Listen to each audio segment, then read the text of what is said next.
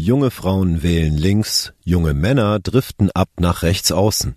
Jüdische Professoren fühlen sich an deutschen Hochschulen weniger sicher und Möpse leben kürzer als Labradore. Das ist die Lage am Freitagabend. Spiegelredakteur Oliver Trennkamp hat diese Lage geschrieben. Am Mikrofon ist Lukas Auer. Machtfragen. Junge Frauen wählen links, junge Männer driften ab nach rechts außen. Neue Zahlen und Auswertungen dazu kursieren seit einigen Tagen und befeuern die Debatte. Was hat es auf sich mit der politischen Geschlechterlücke, neudeutsch Gender Pole Gap? Die Generation Z, also die zwischen 1995 und 2010 Geborenen, bestehe aus zwei Generationen, nicht aus einer, schreibt die Financial Times. Normalerweise gelte in der Meinungsforschung die Regel, dass jede Generation sich gemeinsam in eine Richtung bewegt. Die Jüngeren halten sich daran offenkundig nicht mehr. Dutzende Millionen Menschen, die in denselben Städten, an denselben Arbeitsplätzen, in denselben Klassenzimmern und sogar in denselben Häusern leben, sind nicht mehr auf einer Wellenlänge. In den USA, in Großbritannien, aber auch in Deutschland, überall dasselbe Bild. Der Anteil der linksliberal wählenden Frauen unter 30 ist um bis zu 30 Prozentpunkte höher als der gleichaltriger Männer. Fiona Ehlers hat darüber mit dem Demokratieforscher Wolfgang Merkel gesprochen. Er erklärt den maskulinen Rechtsdrall mit Verunsicherung, mit Frust, mit Statusverlust, erinnert an Yoda. Furcht ist der Pfad zur dunklen Seite. Furcht führt zu Wut. Wut führt zu Hass. Hass führt zu unsäglichem Leid. Anekdotische Belege lassen sich schnell ergoogeln. Selbst der reichste Cis-Mann der Welt, Elon Musk, fühlt sich offenkundig allein dadurch verunglimpft, wenn er als Cis-Mann bezeichnet wird.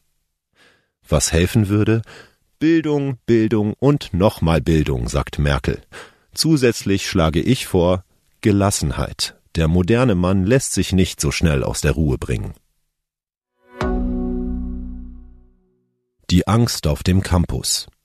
Der Judenhass hat auch an deutschen Universitäten stark zugenommen, wie mein Kollege Christoph Schult berichtet. Manche Professoren und Professorinnen fühlen sich nicht mehr sicher. Es herrschen zwar noch keine Verhältnisse wie an manchen US-amerikanischen Unis, wo die Pro-Palästina-Fraktion sehr aggressiv auftritt, sagt er, aber auch an Hochschulen hierzulande werden Juden beleidigt. Es gibt Drohungen und Aktivisten besetzen Hörsäle. Jetzt haben sich 70 Akademiker aus Deutschland, Österreich und der Schweiz zum Netzwerk jüdischer Hochschullehrender zusammengeschlossen. Wer mitmachen wolle, sei herzlich eingeladen. Vorbild war die Jüdische Studierendenunion Deutschland, die sich seit 2016 um die Anliegen jüdischer Studierender kümmert, sagt Christoph. Es habe prominente Köpfe hervorgebracht. In dem neuen Netzwerk beschäftigen sich nicht nur Antisemitismusforscher akademisch mit ihrem Fachgebiet, hier kommen Vertreter verschiedener Fächer zusammen, auch Musiker und Informatiker. Es geht darum, ihnen eine Stimme zu geben, um Sichtbarkeit und Sicherheit. Hunde, wollt ihr ewig leben? Wer eine große Klappe hat, lebt gefährlich? Bei Hunden scheint es anders zu sein. Kleine Hunde mit länglicher Schnauze wie Zwergdackel leben am längsten, Rüden mittelgroßer Rassen mit flacher Schnauze leben am kürzesten, berichten britische Fachleute in der Fachzeitschrift Scientific Reports. Schlechte Nachrichten für Möpse. In die Analyse flossen Daten von 580.000 Hunden ein, rund die Hälfte war bereits gestorben.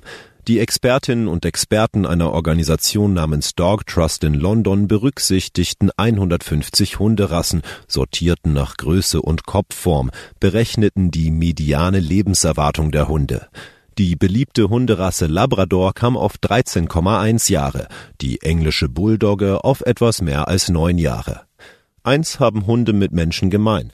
Weibliche Exemplare leben im Schnitt länger als männliche. Was sonst noch wichtig ist. Problembau des Bundestags wird nochmals deutlich teurer. Die Kosten der Erweiterung des Marie-Elisabeth Lüders Hauses für den Bundestag fallen nach Spiegelinformationen höher aus als bislang bekannt. Auch ein anderer Bau verteuert sich um einen zweistelligen Millionenbetrag. Konsumflaute setzt Fahrradbranche zu. Fahrradfahren liegt im Trend, doch die Branche setzt deutlich weniger neue Räder ab als in der Corona-Zeit. Hersteller verzeichnen Umsatzeinbrüche, Arbeitsplätze sind in Gefahr. Für Käufer gibt es hingegen gute Nachrichten. AfD-Wähler spenden weniger. Das Spendenverhalten im Land unterscheidet sich laut einer Erhebung je nach politischer Präferenz. Demnach sind Anhänger der Grünen am freigebigsten. Weniger als AfD-Wähler spendet nur eine Gruppe. Soweit die Lage am Abend. Alle aktuellen Entwicklungen finden Sie auf spiegel.de. Wir melden uns hier wieder morgen früh mit der Lage am Morgen.